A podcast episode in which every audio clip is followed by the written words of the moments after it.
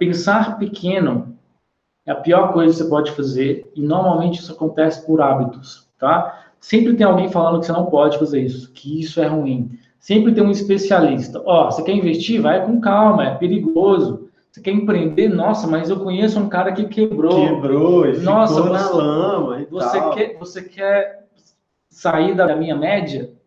Não faz isso não, porque eu tentei e eu não consegui. Você também não vai conseguir. Onde eu quero chegar com isso?